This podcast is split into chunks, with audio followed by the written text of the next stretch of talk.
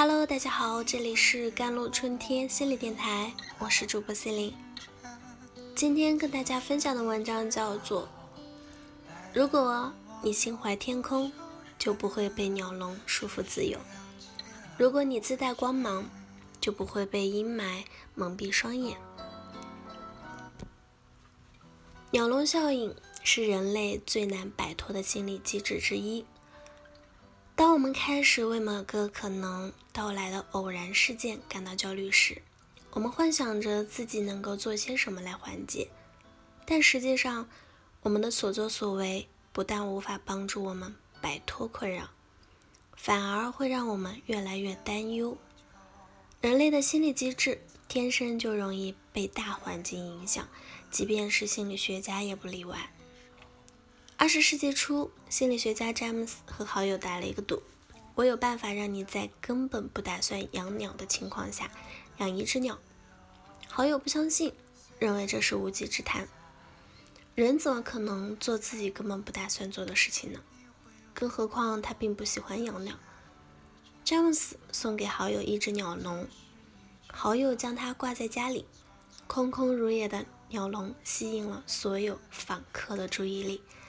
他们看见鸟笼时，无一例外感到好奇：为什么里面这里要挂一只空鸟笼呢？你养的鸟去哪里了？一开始，好友耐心解答了自己和詹姆斯的赌约。时间长了，他便感到不耐烦。房客们千篇一律的提问，几乎逼疯了他。为了不再听到同样的问题，好友买了一只鸟，让鸟笼。存在显得顺理成章，于是詹姆斯赌赢了。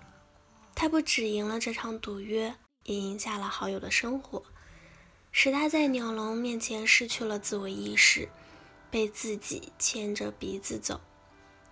我曾看到过这样一则寓言啊：一个人走在路上，突然流起了鼻血，为了止血，他抬头望天。路过的人看见他在望天，以为天上有什么，于是停下脚步，也跟着抬头望天。后来的人看见这两人在望天，生怕错过了什么，于是也加入进来。望天的队伍越来越壮大，流鼻血的人总算是止住了血。他低下头，发现很多人都在望天，好奇地问他们：“你们在望什么？”有人说：“天上有飞碟。”有人说。马上要下雨了，还有人说天马上要塌了。流鼻血的人大惊失色，继续抬头望天。他不知道天上到底发生了什么，但他害怕自己错过了什么。没有人知道其他人为什么要望天，但每个人都被大环境捆绑。他人千篇一律的举动，激发了我们与生俱来的恐惧感。我们心里有一个无形的鸟笼，它象征着不可预期的未知。为了让鸟笼存在的显得顺理成章，我们宁愿绑住自己的生活。可这种做法无异于饮鸩止渴，不但无法消除恐惧感，反而逼迫我们为了并不喜欢的鸟笼买越来越多的鸟，彻底打乱自己的生活。能够觉察到他人的所思所想，并且调整自己的做法，是一项宝贵的能力。心理学家称之为共情。可是，共情能力太强也会导致我们感同身受过头，过分在意他人的看法。生活充满压力，心理学中有一个过度共情综合症。人们在某段时间内接受过多的负面信息，影响自己的身心健康，如同鸟笼中一般，被他人的意见牵着走，总是察察言观色，固步自封，无法活出真实的自己，也没办法照顾好家人。那么，如何摆脱鸟笼效应呢？在这里，我建议各位啊，学会控制大环境带来的担忧情绪，这需要我们尝试着。做三件事情：第一，罗列生活目标清单并执行。为什么我不能把要买的东西罗列成清单，每完成一样就画一个勾呢？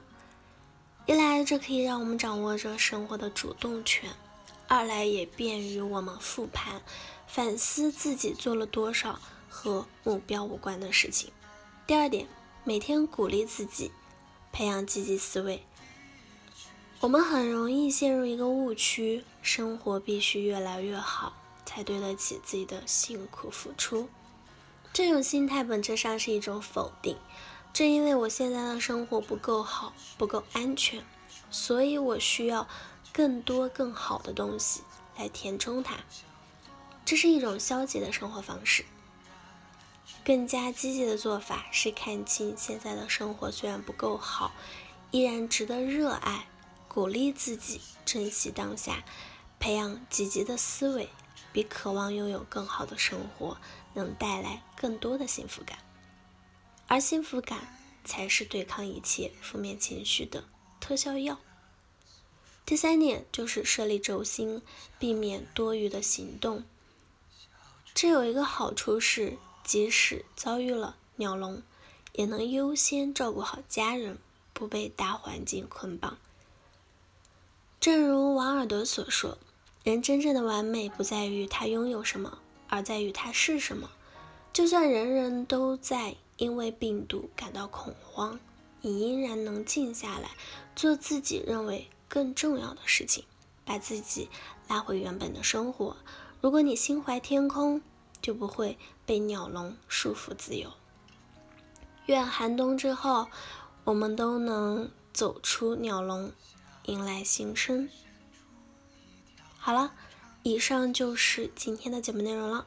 咨询请加我的手机微信号：幺三八二二七幺八九九五，我是 c e l i n e 我们下期节目再见。